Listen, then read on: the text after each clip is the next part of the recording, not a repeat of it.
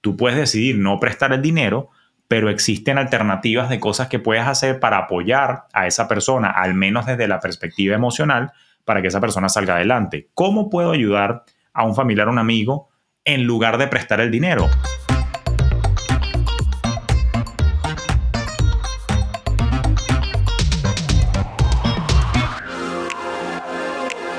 ¿Qué más? ¿Cómo está la vaina? Te doy la bienvenida a un nuevo episodio de Despierto Finanzas Podcast. Como siempre, vale, una hemorragia de placer estar aquí contigo. Mira, te quería echar un cuento. Sabes que en estos días eh, estaba interactuando a través de los mensajes directos a mi cuenta de Instagram, Julio Finance. Y mm, una persona me preguntó, coño Julio, ¿qué opinas tú de eso de prestarle plata a familiares y amigos? ¿Eso es algo que tú recomiendas? ¿Cómo lo ves tú? Y yo dije, ¿sabes cómo es la vaina? Voy a convertir esto en un episodio del podcast. Y aquí está la gran pregunta es, ¿es buena idea prestarle dinero a un familiar o a un amigo? ¿Cómo se maneja esa vaina?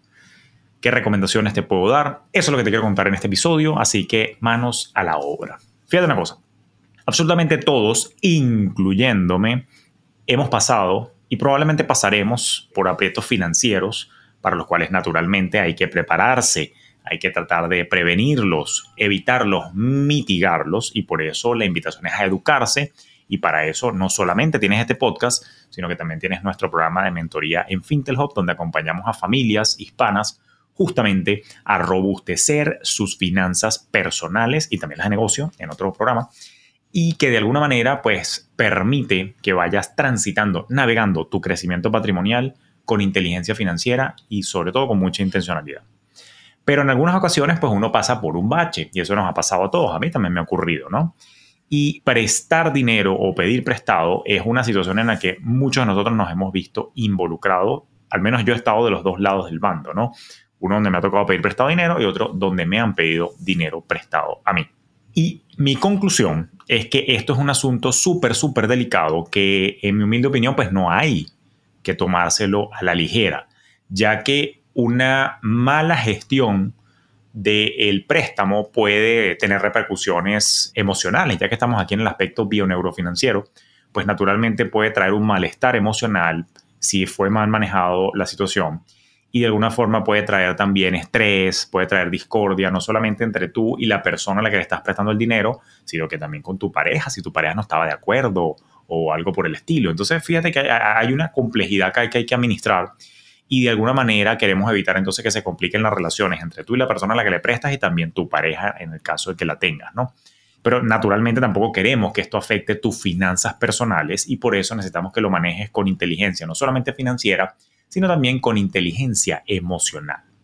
Entonces, ante la pregunta, Julio, ¿cómo puedo lidiar con la solicitud de préstamo de dinero que me hace un familiar o un allegado? Mira, yo creo que aquí hay una serie de consideraciones y vamos a empezar por evaluar pros y cons, ¿no? Ventajas y desventajas para entender un poco el contexto. Yo te adelanto la conclusión y quiero decirte que no necesariamente está el componente numérico, sino que también está el componente emocional que hay que meter en la ecuación. Repito, y no me canso de decírtelo, hay que trabajar con inteligencia financiera, pero también inteligencia emocional, este tipo de solicitudes. Vamos a ver las ventajas. Mira, Naturalmente, una de las principales ventajas de apoyar a un ser querido en un momento de aprieto, la primera ventaja obvia sería la satisfacción emocional de ayudar a ese ser querido, sobre todo si tú estás en una posición económica que te lo puedes permitir, porque bueno, somos animales sociales y particularmente por aquella empatía y conexión cercana con esos seres queridos, le hace familiares o amigos y allegados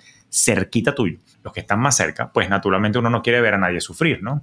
De repente uno está desconectado más emocionalmente con, no sé, con alguien en situación complicada que sea lejano, que no tiene una relación con uno, pero conchale, los panas de uno, amigos de uno, familiares de uno, uno los quiere ver bien y naturalmente da felicidad de alguna manera. De hecho, está comprobado a nivel neurocientífico, se han hecho estudios que cuando las personas utilizamos el dinero para apoyar a otros, creo que lo mencioné ya en otro episodio del podcast justamente, cuando las personas utilizamos el dinero para apoyar a otros, para regalarle a otros, para impulsar a otros, genera desde el punto de vista de la medición de la reacción cerebral y si pudiéramos ponerle una medición a la felicidad, pues genera mayor felicidad que cuando uno se echa los reales encima o uno para comprarse vainas por uno mismo. ¿Por qué? Porque, bueno, porque somos seres sociales de alguna manera y yo creo que naturalmente, pues muy posiblemente nuestra esencia sea dadivosa, creo yo, ¿no? Al final del, día Y me imagino que tiene que ver con un instinto de supervivencia, es un tema de prevalecer la especie, ¿no? Me imagino que estaba circunscrito en el subconsciente y en, y en nuestro ADN. Entonces, da satisfacción naturalmente ayudar a otro.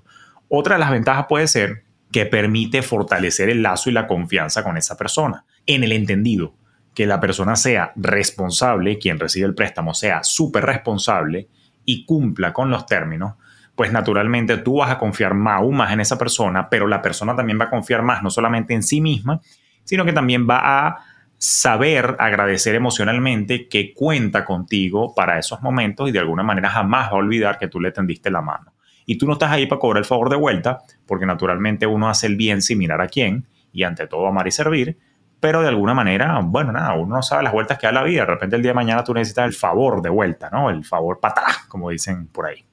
Entonces, dicho eso, se fortalece el lazo y la confianza. Y una tercera ventaja que veo yo de prestar dinero a un familiar o un amigo, pues desde la perspectiva numérica financiera, pues es un alivio económico si tú lo ves en comparación a otros mecanismos crediticios donde de repente es más complicado pedir el crédito, más papeleo, digamos que aquí es más rápido, eres tú, si tienes el dinero disponible, lo cuáles son las condiciones y listo.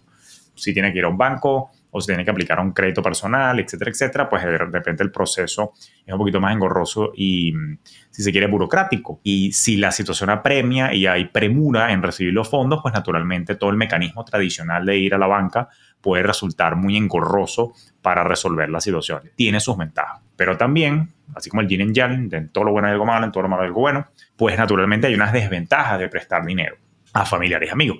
Una de las desventajas es que si llega a haber mala comunicación, si no llegan a haber reglas claras, pones en riesgo la relación, ¿no? Y debo reconocer con mucho lamento y tristeza que he visto cómo se pierden relaciones por dinero, cómo se No, no me ha pasado a mí directamente, lo he visto, lo he observado como testigo de otras relaciones. Yo no he perdido amistades por dinero, pero sí lo he visto cómo se resquebrajan relaciones familiares, cómo hermanos se dejan de hablar, cómo tíos sobrinos se hacen los locos. Eh, inclusive, recientemente debo reconocer cómo una situación de préstamo, incluso donde unos padres le prestaron plata a un hijo, ah, entonces el otro hijo no sabía, entonces el hijo que pidió la plata prestada hizo un uso muy irresponsable del dinero, y de alguna manera entonces puso en una situación de aprieto a sus padres y por supuesto el hermano se molestó, entonces ahora el que pidió la plata prestada no le habla al papá y entonces el hermano también se picó y no se habla, coño. Es complicado, ¿no? Recuerda que después de todo el dinero es muy emocional, entonces hay que tener cuidado porque pones en riesgo la estabilidad de la familia y el equilibrio familiar, la relación, se puede resquebrajar por eso. Una segunda desventaja de prestar dinero es que dependiendo la relación que tu familiar o tu amigo tenga con el dinero, y particularmente dependiendo la razón por la cual esta persona se ve en la necesidad de prestarte dinero, es posible que estemos en un escenario donde se da un fenómeno psicológico conocido en inglés como financial enabling. Financial enabling, si me tocaría traducirlo, yo te diría que estás como soportando, fomentando malcriando financieramente a la persona. Vamos a, ponerle una traducción un poco más criolla. Estarías malcriando a la persona. ¿Por qué? Porque la persona entonces eh, la estás invalidando a nivel del subconsciente de que no puede resolver por sus propios medios y tú estás ahí para apoyarlo. Y la persona, de alguna manera, sabiéndose incapaz o creyéndose incapaz de resolver por sus propios medios, le hace generando mayor ingreso, le hace vendiendo algunos de los artículos que tiene en casa que no usa, le hace saliendo a hacer Uber, lo que sea. Entonces esa persona dice, bueno, yo soy un incapaz, soy inútil a nivel del subconsciente y entonces voy para donde mi familiar que siempre me presta y siempre está ahí para mí. Entonces, de alguna manera es posible, no digo que eso sea en todos los casos, no digo que siempre sea así, pero hay que entender también las causas, porque si es una situación recurrente, entonces estamos ante un fenómeno de malcrianza financiera o financial enabling, vamos a ponerle esos términos, donde naturalmente le estamos haciendo más bien un daño a la persona que no ha aprendido. Y más si la persona, por ejemplo, tiene malos hábitos financieros, se los gasta, los juega, los apuesta, se los echa encima, compra compulsivamente, etcétera, etcétera, lo que estamos haciendo es echándole más leña a ese fuego que va a terminar quemando el bienestar tanto de la persona y probablemente el tuyo también, y eso va a terminar en malos términos. Lo que nos lleva entonces a una tercera desventaja, que es que no solamente la falta de comunicación puede dañar la relación y no solamente estamos fomentando la mala crianza financiera a la otra persona, sino que también existe el riesgo de no recuperar el dinero. Y en muchas ocasiones, cuando uno habla con los panas por ahí, básicamente uno escucha, no, pana, o de verdad que te digo algo, presta dinero, pero asume que vas a perder esa vaina. Es más, es mejor que lo regales antes que lo preste. A ver, Si te sobra el dinero y estás en una posición financiera lo suficientemente holgada, con una robustez y solidez tal que lo puedes regalar, chévere, regálalo, ¿no? Pero no tiene nada de malo prestarlo con unas condiciones preestablecidas. Ahora, una vez que evalúas las ventajas y las desventajas y que entiendes la situación y que no estás malcriando a nadie y que es una genuina necesidad puntual donde la persona de alguna manera tú quieres depositar tu confianza en ella y darle la oportunidad para que, bueno, demuestre que tiene responsabilidad, pues de alguna manera entonces lo que vamos a hacer allí es considerar, bueno, ¿se lo presto o no se lo presto? Es tan sencillo como eso, ¿no? Vámonos por la ruta de le quiero prestar el dinero a mi familiar. Si ese es el caso, hay algunas consideraciones que tienes que tomar en cuenta al momento de prestar el dinero a tu familiar, a tu amigo. Primero, lo más importante, número uno, evidentemente tienes que evaluar tu posición financiera. ¿Estás o no estás en una situación para prestar? ¿Tú tienes listo tu colchón de tranquilidad? tienes al menos seis meses de tus gastos corrientes en caso de que te quedes sin ingresos, sin trabajo, venga otra pandemia, lo que sea, una crisis, una recesión, tú estás en posición financiera para aguantar esa pela, para aguantar esa paliza económica. Has venido contribuyendo a tus planes de retiro, has venido contribuyendo a tus metas. Págate a ti primero. Y aquí es donde la gente a veces me tilda, coño, qué egoísta y coño madre. No, pero es como cuando uno va en el avión a la hora de una turbulencia y si caen las máscaras de oxígeno, uno tiene que ponerse la máscara de oxígeno uno primero antes de ponérsela de al lado. Si se la vas a poner de al lado y no te has puesto la tuya, corres el riesgo de, desmayarte como un huevón o como una huevona y de alguna manera entonces después quién carajo te rescata a ti. Es difícil. Entonces primero suena egoísta, suena yoísta, suena coño de madre, pero la verdad verdadera es que tú tienes que ocuparte primero de tu estabilidad y después ves cómo haces con la de los demás no hay manera. O sea, no hay manera de ayudar a otros si no estás bien tú. Y eso aplica no solamente con las finanzas, aplica con casi muchos otros ámbitos que tienen que ver con nuestra vida en el día a día. Entonces, estoy o no estoy en posición para prestar, tengo mis necesidades cubiertas, tengo mi círculo de protección, estoy contribuyendo a mis metas, si me sobra, estoy listo para prestar.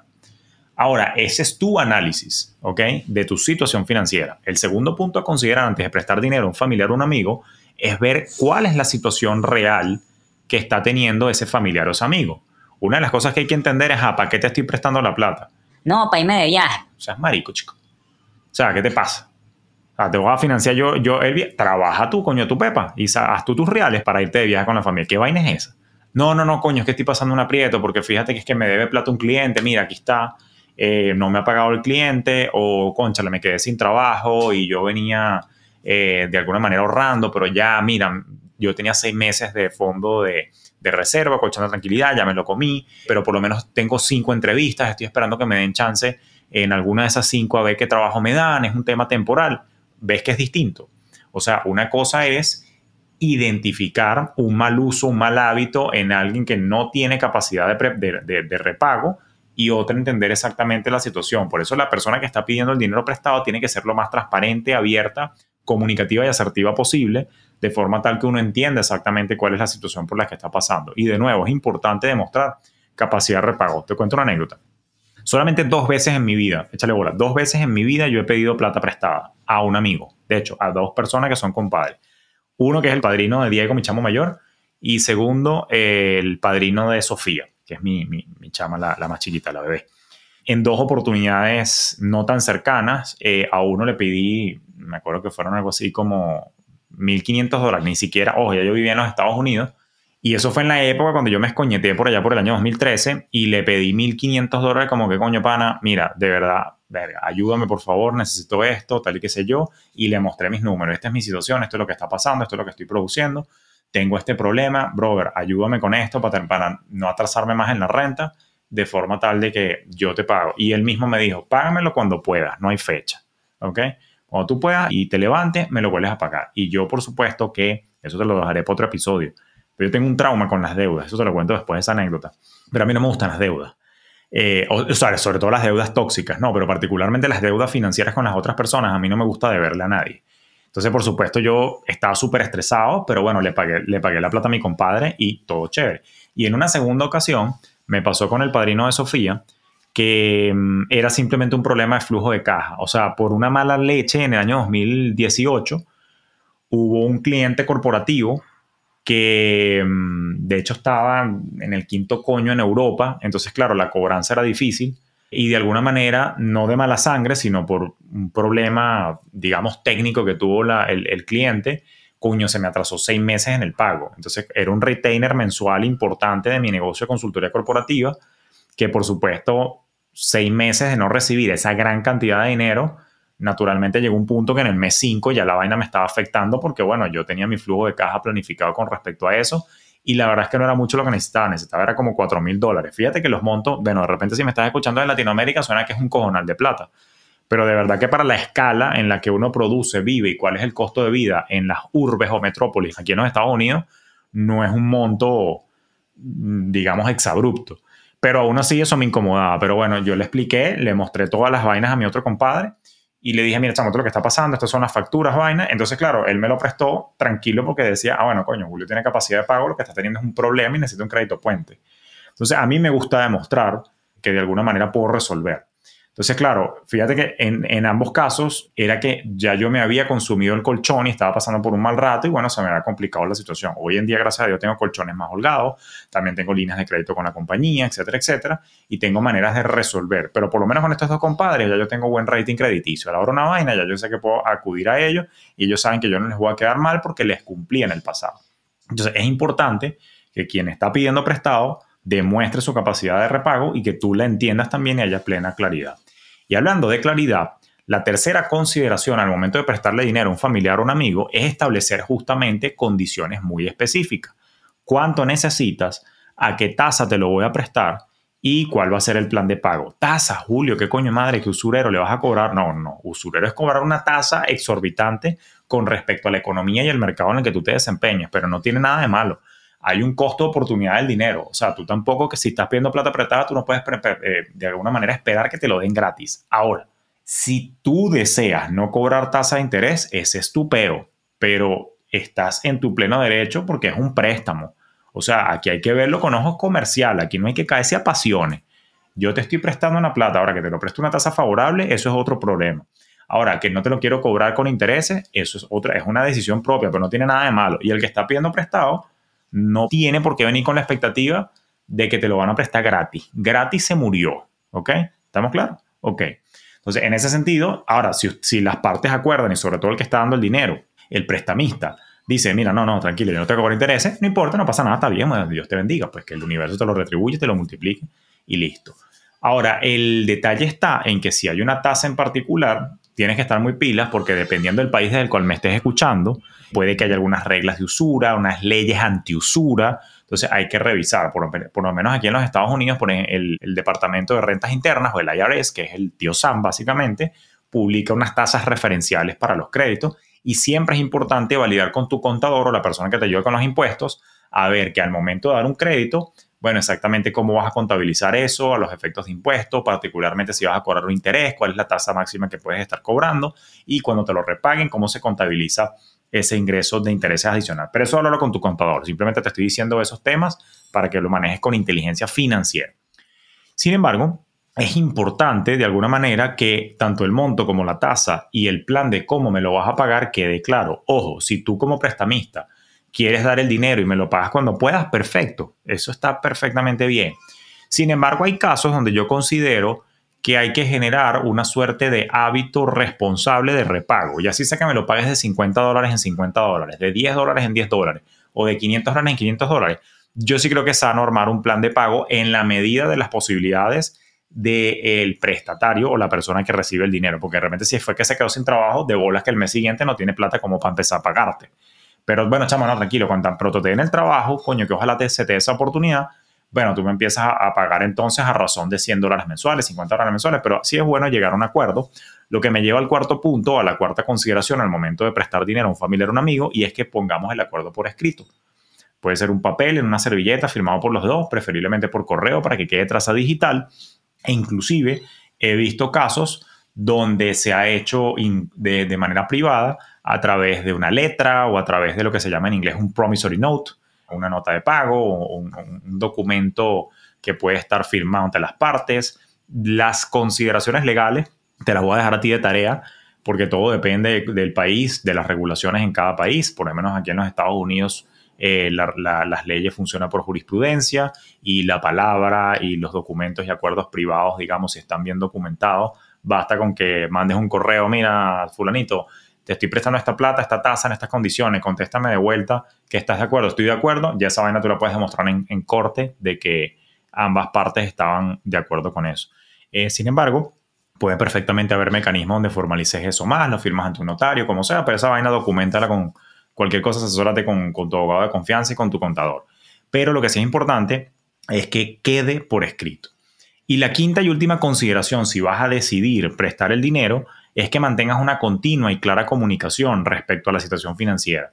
¿Por qué? Porque es importante mantener los canales de comunicación abiertos para saber cómo le está yendo a la persona, para que tú tengas una expectativa clara de si vas a recibir de vuelta el dinero o no, cómo le está yendo, a ver si lo puedes ayudar de alguna otra manera, de forma tal de que empiecen a hacerse los pagos.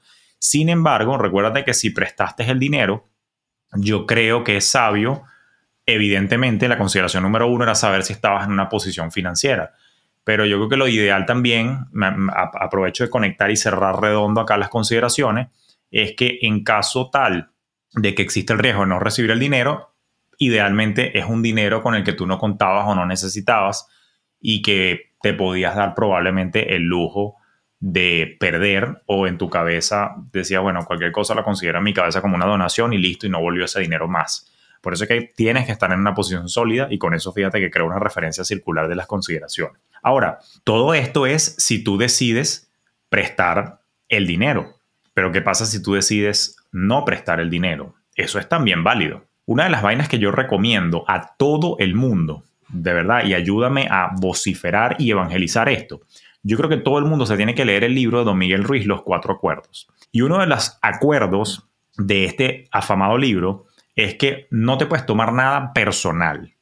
Entonces, la persona que te pide plata, ojalá tenga la madurez emocional y se haya leído el libro para que cuando tú le digas que no, simplemente no se ofenda. Y tú tampoco tienes por qué estar en detalle. Tú puedes decir, mira, no estoy en posición de prestarte el dinero en estos momentos, lamentablemente no te puedo apoyar. Punto, fin de la conversación. Coño, pero yo vi que te fuiste de vacaciones, no sé qué vaina, qué bola. Bueno, pana, pero el que te dice eso es un inmaduro emocionalmente y financieramente porque tú te estás planificando para vivir tu vida en tus propios términos, tú no te estás planificando para mantener a los demás. Entonces, de esa manera, claro, no vamos a empezar una disputa ni una discusión al respecto, pero si esa persona te sale con una vaina así, bueno, con esa toxicidad, mi hijo o mi hija, vaya para terapia, eh, sánese, ¿ok? y leas el libro y escucha el podcast que, hizo el profe Julio Faina para que para ver si te realineas los chakras financieros y te, desde el punto de vista emocional también te centras un poquito para que no me estés hablando en esos términos. Lo digo porque, bueno, la reacción, sobre todo, una de las cosas que quiero ser un poco empático y más allá de la jodedera y la broma, es que también yo puedo llegar a entender que en un momento de desespero, en un momento de donde el modo supervivencia de la persona puede estar activado, la persona puede estar emocionalmente eh, de alguna manera tambaleada, ¿no? Desequilibrada y no sabemos qué reacción puede tener ese familiar o ese amigo cuando tú le digas que no. Espero que la persona sea ecuánime y de alguna manera reaccione, bien ante la negativa. Ahora, pero una negativa de dar dinero no es una negativa a ayudar del todo. Tú puedes decidir no prestar el dinero, pero existen alternativas de cosas que puedes hacer para apoyar a esa persona, al menos desde la perspectiva emocional, para que esa persona salga adelante. ¿Cómo puedo ayudar a un familiar o un amigo en lugar de prestar el dinero? Bueno, hay varias maneras. De hecho, hay tres maneras concretas en las que tú puedes ayudar a ese ser querido a salir adelante en un momento de complicación o estrés financiero. Número uno, esto no es que lo estoy recomendando abiertamente, es una alternativa, pero también tiene sus riesgos. De repente ahora le podemos dedicar otro episodio del podcast a esta vaina, pero básicamente es, tú puedes ser fiador o avalar un crédito a esta persona. Por ejemplo, aquí en los Estados Unidos, cuando tú vas a pedir un crédito personal, un crédito de un carro, un crédito estudiantil, tú puedes tener una figura que se llama el cosigner, que básicamente es un fiador, una persona que te avala. Dicho sea de paso, cuando yo llegué a los Estados Unidos en el año 2011, para el 2013 yo estaba aplicando a una maestría en banca y gestión de servicios financieros en la Universidad de Boston. Y naturalmente yo no tenía mucho historial crediticio en los Estados Unidos. Entonces, entre otras cosas, yo pedí para un semestre pedí un crédito privado a través de Discover Student Loans, valga la cuña. Y como tenía poco historial, mi hermano Pedro me sirvió de fiador. Yo le pregunté, coño Pedro, ¿tú me puedes apoyar con esto? Necesito pedir un crédito de 8 mil dólares para pagar un semestre de la Universidad de Boston. No tengo mucho historial, me ayuda. Y claro que sí, bro. Él tiene una voz así mucho más gruesa que la mía. Entonces, mi hermano sirvió de, de fiador y bueno, él me ayudó a conseguir ese crédito de 8 mil dólares para pagar un semestre de mi posgrado en ese entonces, crédito que ya está pagado y, listo, eso ya por allí. Sin embargo, ser fiador tiene su riesgo, porque si yo me vuelvo loco y no pago ese crédito, la responsabilidad del crédito le cae al fiador. Entonces, tiene sus riesgos en particular, eso le podemos dedicar otro episodio para ello. Pero eso es una alternativa, o sea, poner tu nombre, reputación y tu score de crédito a favor de esa persona para que consiga un crédito, pero tienes que tomar las otras consideraciones, coño, ¿para qué lo está pidiendo la persona? Porque, repito, vas a ser responsable tú si eres fiador. No lo recomiendo abiertamente, pero es una opción que dejo allí. La segunda manera de ayudar a la persona, a ese ser querido, en caso de que no tengas tú la disponibilidad, bueno, tú le puedes dar orientación y consejos o inclusive, si te lo puedes permitir, tú le puedes regalar una asesoría financiera. Por cierto, a mí, me ha pasado que hay personas que regalan una cita de asesoría a sus hermanos, o a un compadre o inclusive a padres y los traen conmigo a una cita. Mira, no me, ella no me hace mucho caso a mí, porque típica vaina que a veces uno no le hace caso al familiar cercano o a la esposa o a los hijos, etc. Pero cuando te pones en manos de una persona profesional, de repente sí escuchas un poco más. O a mí me ha pasado que hay personas que me dicen, Julio, yo le voy a regalar una cita contigo a mi hijo. Julio, yo le voy a regalar una cita contigo a mi prima. Y bueno, perfectamente la persona viene acá y acá hacemos un plan de pago y le ayudamos y lo orientamos, le trabajamos un poquito el tema del estrés financiero y echamos un plan de, de acción para de alguna manera salir de la situación. Entonces tú puedes dar esa orientación tú personalmente si eres una persona que de alguna manera ha estado allí y ha salido de esa situación o bien referirlo a un profesional. Y la tercera manera de ayudar es también a través de la educación. Por supuesto, dar recursos, regalar libros, invitarlos a que escuchen este podcast. Coño, yo escucho mucho a Julio. Él, coño, con su francés y su vaina, coño, te enseña a echar para adelante, a pensar y vaina, a cambiar tu mentalidad, eh, a tomar acción para que puedas progresar y construir el bienestar en tus propios términos. Coño, de verdad que escúchalo. A mí me ha ido bien gracias a que escucho este carajo. Bueno, entonces regálale el podcast. Dile, coño, escúchalo. Suscríbete al canal de YouTube también. Eh, ve los videos de este carajo que explica buenísimo. O también, mira, vale, te voy a regalar, que eso nos ha pasado también. Hay personas que regalan nuestros programas. Mira, no, se lo quiero regalar a un familiar. Y me está pasando mucho, sobre todo con gente que ya está cursando el programa, que se lo regala a un familiar porque quieren que se sumen al bienestar y al movimiento Fintech en particular o personas que lo regalan incluso de cumpleaños. Coño, él siempre quiso hacer tu curso y coño, finalmente se lo voy a regalar para que se, se sume ahí a la, a la hermandad fintech que tienen ustedes de progreso, ese club de aficionados del progreso que están ahí, coño, yo quiero que él sea parte de eso, o ella sea parte de eso. Buenísimo, bueno, está eso. Lo que sí es cierto es que para que la recomendación 2 y 3 le hace que esa persona que quieres ayudar esté abierta a ir a una asesoría o esa persona que quiere ayudar esté abierta a aprender, y educarse con nosotros, la persona tiene que estar abierta al aprendizaje, tiene que estar abierta a dejarse ayudar. Como dice el dicho, tú puedes llevar un camello o un caballo al lago, pero no lo puedes obligar a beber. Entonces, de esa manera, lo que tenemos es que procurar es que la persona esté dispuesta a hacerlo. Pero siendo así, la última palabra sobre si prestas o no el dinero la tienes tú, es tu poder, es tu situación. Al final del día no es solamente un tema numérico, no es solamente un tema financiero, se trata también de tu bienestar emocional, de los niveles de estrés con los que tú vas a manejar esto y los niveles de estrés y responsabilidad e inteligencia emocional con los que la persona, le hace el familiar o amigo, vaya a manejar la situación. Así que no recomiendo entonces rotundamente decir que no siempre, depende de las condiciones, pero cuentas claras conservan amistades y familiares. Por lo pronto no me resta más que desearte una feliz, próspera, pero sobre todo bien calculada semana de cómo está esa posición financiera. Y hablando de posición financiera, si quieres evaluar cómo está tu situación actualmente o sientes que algo te incomoda, dale clic al enlace que te dejo en las notas del episodio, donde te dejo un test financiero para evaluar cómo está tu situación y darte recomendaciones a la medida. Y si es de tu gusto, pues sumarte a este movimiento de construcción de bienestar, pues también te espero en nuestro programa de mentoría. Así que por lo pronto, nos escuchamos en un próximo episodio.